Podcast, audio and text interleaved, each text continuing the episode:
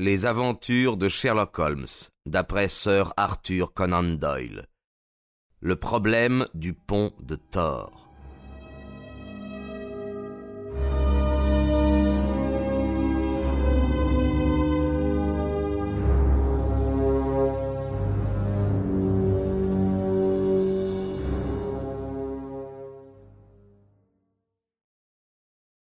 L'obtention des permis s'avéra moins rapide que Holmes l'avait cru. Au lieu d'arriver à Winchester ce jour-là, nous descendîmes à Thor dans la propriété du Hampshire de M. Nell Gibson.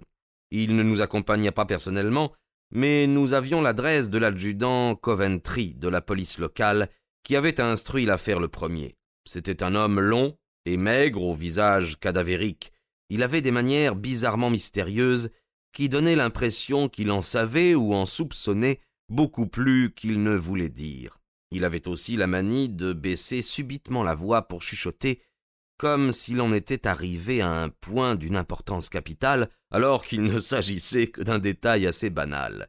Mais derrière cette attitude, il se révéla bientôt un policier convenable, honnête, pas très fier d'avouer qu'il avait perdu pied et qu'il souhaitait de l'aide. En tout état de cause, nous dit-il, J'aime mieux vous avoir ici que Scotland Yard. Quand le Yard est appelé pour une affaire, alors la police locale perd tout crédit en cas de succès, et elle se fait accabler en cas d'échec. Vous. vous jouez le jeu loyalement, à ce que l'on m'a dit. Je ne tiens pas du tout à paraître dans l'affaire, répondit Holmes au soulagement visible de notre mélancolique interlocuteur. Si je peux l'éclaircir, je ne veux pas que mon nom soit mentionné. Eh bien, c'est très chic de votre part. Et je peux aussi faire confiance à votre ami, le docteur Watson, n'est-ce pas? Maintenant, monsieur Holmes, euh, avant que nous nous rendions sur les lieux, je vais vous poser une question. Je me garderai bien de la poser à quelqu'un d'autre. Il regarda autour de lui, comme s'il craignait même de prononcer ces mots. Ne pensez-vous pas qu'un dossier pourrait être constitué contre M. Nell Gibson en personne? J'y ai pensé, vous n'avez pas vu mademoiselle Dunbar. C'est sur tous les plans une femme merveilleuse. Peut-être a-t-il voulu se débarrasser de sa femme. Et ces Américains sont plus prompts que nous au revolver. C'était son revolver à lui, vous savez. Ce fait a-t-il été prouvé Oui, monsieur. Il possédait deux revolvers. C'était l'un des deux. Deux revolvers. Bien, et alors, euh, où est l'autre? Ma foi, ce gentleman possède tout un lot d'armes à feu de marques et de calibres différents. Nous n'avons jamais identifié l'autre en particulier, mais l'étui était indubitablement fait pour deux revolvers. Si le revolver que vous avez trouvé faisait partie d'une paire, vous auriez dû identifier l'autre. Oh. Nous les avons tous mis de côté dans la maison. Si cela vous intéresse d'y jeter un coup d'œil. Oh, plus tard, oui. Pour l'instant, allons sur les lieux du drame. Cette conversation avait eu lieu dans la petite pièce principale de l'humble villa de l'adjudant Coventry, laquelle servait de commissariat de police locale. Une marche de huit cents mètres à travers la lande balayée par le vent et toute dorée par les fougères qui se fanaient, nous mena devant une petite porte secondaire de la propriété de Thor. Une allée traversait la réserve de Faisan. D'une clairière, nous aperçûmes la grande maison, mi-Tudor, mi-Georges, sur la crête de la colline. À côté de nous était situé l'étang, resserré en son milieu, là où l'enjambait, sur un pont, l'avenue qu'empruntaient les voitures. De chaque côté, il se divisait en petits lacs. Notre guide s'arrêta à l'entrée du pont, et il désigna un endroit sur le sol. Voilà où était étendu le corps de madame Gibson. J'ai placé une pierre à l'endroit exact. Je crois que vous êtes arrivé avant que le corps ait été ramené au manoir. Oui, oui, on m'a tout de suite convoqué. Et qui ça? Monsieur Gibson. Dès que l'alarme a été donnée, il a accouru avec les autres et il a insisté pour qu'il ne soit touché à rien avant l'arrivée de la police. Bonne idée. J'ai lu dans la presse que le coup de feu avait été tiré de très près. Oui, monsieur, de très près. Près de la tempe droite? Juste derrière la tempe droite, monsieur. Et comment le corps était-il placé? Sur le dos, monsieur. Aucune trace de lutte, pas d'empreinte, pas d'arme. Le petit billet de mademoiselle Dunbar était coincé dans sa main gauche. Coincé? Oui, monsieur. Nous avons eu du mal à desserrer les doigts. Ce fait est d'une grande importance. Il exclut l'idée que quelqu'un aurait pu placer le billet dans la main de madame Gibson après sa mort, afin de lancer les enquêteurs sur une fausse piste. Mon Dieu, le billet, si je me rappelle bien, était fort bref. Je serai au pont de Thor à neuf heures, j'ai Dunbar. Est-ce bien cela? Eh oui, monsieur. Mademoiselle Dunbar a-t-elle reconnu l'avoir écrit? Oui, monsieur. Quelle explication n'a-t-elle donnée Aucune. Elle réserve sa défense pour les assises. Le problème est vraiment très intéressant. Cette histoire de billet est bien obscure, n'est-ce pas? Ma foi, monsieur, le billet m'a paru à moi, si je suis assez hardi pour le dire, le seul point tout à fait clair dans l'affaire. Holmes secoua la tête. En admettant que le billet soit authentique et ait été bel et bien écrit par l'accusé, il a certainement été reçu quelque temps auparavant, disons une heure ou deux. Alors pourquoi cette dame le tenait-elle encore serré dans sa main gauche? Pourquoi l'avait-elle si soigneusement emporté? Au cours de l'entretien projeté avec la gouvernante, elle n'avait nul besoin de s'y référer. Cela ne vous semble-t-il pas bizarre? Ah, de la façon dont vous exposez les choses, euh, oui, en effet, monsieur. Je crois que j'aimerais bien m'asseoir tranquillement par ici et réfléchir quelques minutes, dit Holmes. Il s'assit sur le rebord de Pierre du pont. Je vis ses yeux gris et vifs interroger chaque direction. Soudain, il sauta sur ses pieds, courut vers le parapet opposé, essuya la loupe qu'il avait tirée de sa poche et inspecta la maçonnerie. Tiens, voici qui est curieux, dit-il.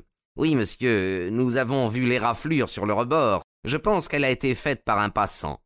La maçonnerie était grise, mais à ce seul endroit, elle était blanche sur une surface grande comme une petite pièce de monnaie. En l'examinant de près, on pouvait observer que la pierre avait été écornée par un coup sec. Il a fallu de la force et même de la violence pour abîmer cette pierre, murmura pensivement Holmes. Avec sa canne, il cogna à plusieurs reprises sur le parapet sans laisser de traces. Un coup très violent, reprit-il, et à un endroit étrange également. Un coup qui n'a pas été asséné de dessus, mais de dessous, car la trace se trouve sur le bord inférieur du parapet. Mais au moins à cinq mètres du corps. Oui, à cinq mètres du corps. Peut-être euh, cela n'a-t-il rien à voir avec l'affaire, mais le détail est à noter. Je ne crois pas que nous ayons à apprendre ici quelque chose de plus. Pas d'empreinte de pas, m'avez-vous dit. Le sol était dur comme du fer, monsieur. Il n'y avait aucune empreinte. Alors nous pouvons partir. Nous monterons d'abord à la maison pour jeter un coup d'œil sur les armes dont vous m'avez parlé. Puis nous nous rendrons à Winchester. Je voudrais en effet voir mademoiselle Dunbar avant de poursuivre mon enquête. M. Gibson n'était pas encore rentré, mais nous trouvâmes au manoir le neurasthénique M. Bates, qui était venu nous voir le matin. Avec un soupir sinistre, il nous montra le formidable assortiment d'armes à feu de tout modèle et de toute taille qu'avait accumulé son patron tout au long de sa vie aventureuse. Monsieur Gibson a ses ennemis, ce qui n'étonnera pas ceux qui connaissent sa personne et ses méthodes, dit-il. Il dort avec un revolver chargé dans un tiroir à la tête de son lit. C'est un violent, monsieur, et en certaines occasions il nous a fait peur. Je suis sûr que la pauvre dame a été souvent terrorisée par lui. Avez-vous été une fois le témoin oculaire de ces violences à l'égard de sa femme? Non, cela je ne peux pas le dire mais j'ai entendu des mots qui valaient des actes, des mots de mépris glacial coupant, même devant les domestiques. Notre millionnaire ne paraît pas brillant dans sa vie privée, observa Holmes quand nous nous dirigeâmes vers la gare. Eh bien, Watson, nous avons réuni quantité de faits, dont certains tout à fait nouveaux, et pourtant je me trouve encore assez loin de ma conclusion. En dépit des sentiments que vous, monsieur Betts, à son maître, j'ai obtenu de lui l'assurance que lorsque l'alarme a été donnée, Gibson était incontestablement dans sa bibliothèque. Le dîner avait été servi à huit heures et demie, et tout jusqu'alors avait été normal. Il est exact que l'alarme a été donnée assez tard dans la soirée, mais la tragédie s'est certainement déroulée à l'heure mentionnée dans le billet. Il n'y a aucune preuve que M. Gibson soit sorti après être rentré de Londres à cinq heures. Par ailleurs, mademoiselle Dunbar reconnaît qu'elle avait fixé un rendez-vous à madame Gibson devant le pont. Cela mis à part, elle ne veut rien expliquer, comme le lui a conseillé son avocat, et elle se réserve pour les assises. Nous avons plusieurs questions capitales à poser à cette jeune fille, et je n'aurai pas l'esprit en repos avant de l'avoir vue. Je confesse que l'affaire se présente très défavorablement pour elle, sauf un point. Lequel, Holmes?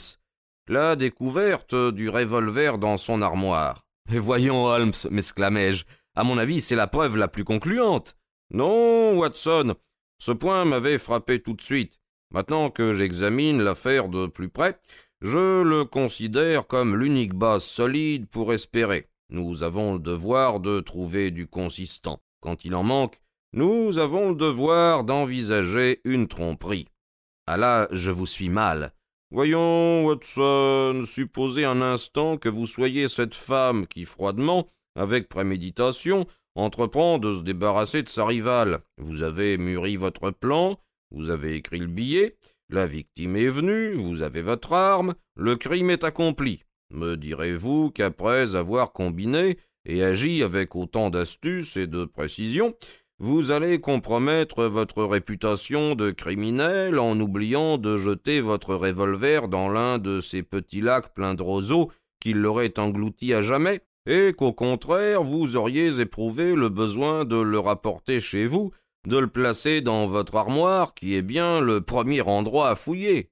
Vos meilleurs amis, Watson, auraient du mal à vous prendre pour un homme capable de projets délibérés. Et pourtant, je me refuse à croire que vous auriez fait quelque chose d'aussi stupide. Dans l'énervement du moment. Non, Watson, ce n'est pas possible, croyez-moi. Lorsqu'un crime a été froidement prémédité, les camouflages ne sont pas prémédités moins froidement. J'espère donc que nous nous trouvons en présence d'une grave erreur de conception. Mais il y a tellement de choses à expliquer. Eh bien, nous allons essayer. À partir du moment où vous changez de point de vue, tout ce qui était une lourde présomption devient un indice de vérité. Par exemple, le revolver. Selon votre nouvelle théorie, elle dit la vérité. Donc il a été placé dans son armoire. Qui l'y a placé? Quelqu'un qui voulait lui faire endosser la responsabilité du crime. Ce quelqu'un n'est-il pas le vrai criminel? Eh bien, vous voyez comme ce raisonnement nous ouvre de nouveaux horizons. Nous fûmes contraints de passer la nuit à Winchester, car toutes les formalités n'avaient pas été remplies. Mais le lendemain matin, en compagnie de M. Joynes Cummings, avocat dont la réputation montait en flèche et qui devait assurer sa défense, nous fûmes autorisés à voir la jeune fille dans sa cellule. Je m'étais attendu, d'après tout ce qui m'avait été dit, à une fort jolie femme, mais jamais je n'oublierai l'effet que mademoiselle Dunbar produisit sur moi. Il n'était pas étonnant que le millionnaire lui-même eût trouvé là un pouvoir supérieur au sien, pouvoir capable de le contrôler et de le guider. On avait aussi l'impression, en regardant ce visage ferme, net et pourtant sensible, que même si elle pouvait accomplir un acte impétueux, une noblesse innée de caractère la dirigeait constamment vers le bien. Elle était brune, grande et lancée. Elle nous en imposa. Mais dans ses yeux noirs luisait quelque chose qui ressemblait à l'expression de l'animal désespéré qui voit les filets se refermer sur lui et qui ne discerne pas le moyen de passer à travers. Quand elle comprit ce que signifiait pour elle la présence et l'assistance de mon illustre ami, alors ses joues reprirent un peu de couleur et l'espoir se ralluma dans son regard. Monsieur Gibson vous a peut-être dit ce qui s'était passé entre nous demanda-t-elle d'une voix sourde frémissante. Oui, répondit Holmes. Vous pouvez vous éviter un surcroît de chagrin avec ce chapitre de votre histoire. Après vous avoir vu, je suis disposé à tenir pour exactes les déclarations de M. Gibson en ce qui concerne à la fois l'influence que vous aviez sur lui et l'innocence de vos relations communes. Mais pourquoi toute cette situation n'a-t-elle pas été révélée à l'instruction? Il me semblait incroyable qu'une accusation pareille pût être retenue. Je croyais que si nous attendions, toute l'affaire s'éclaircirait sans que nous fussions obligés d'entrer dans les détails pénibles de la vie privée de la famille. Mais je comprends à présent qu'au lieu de s'éclaircir, elle s'est au contraire aggravée.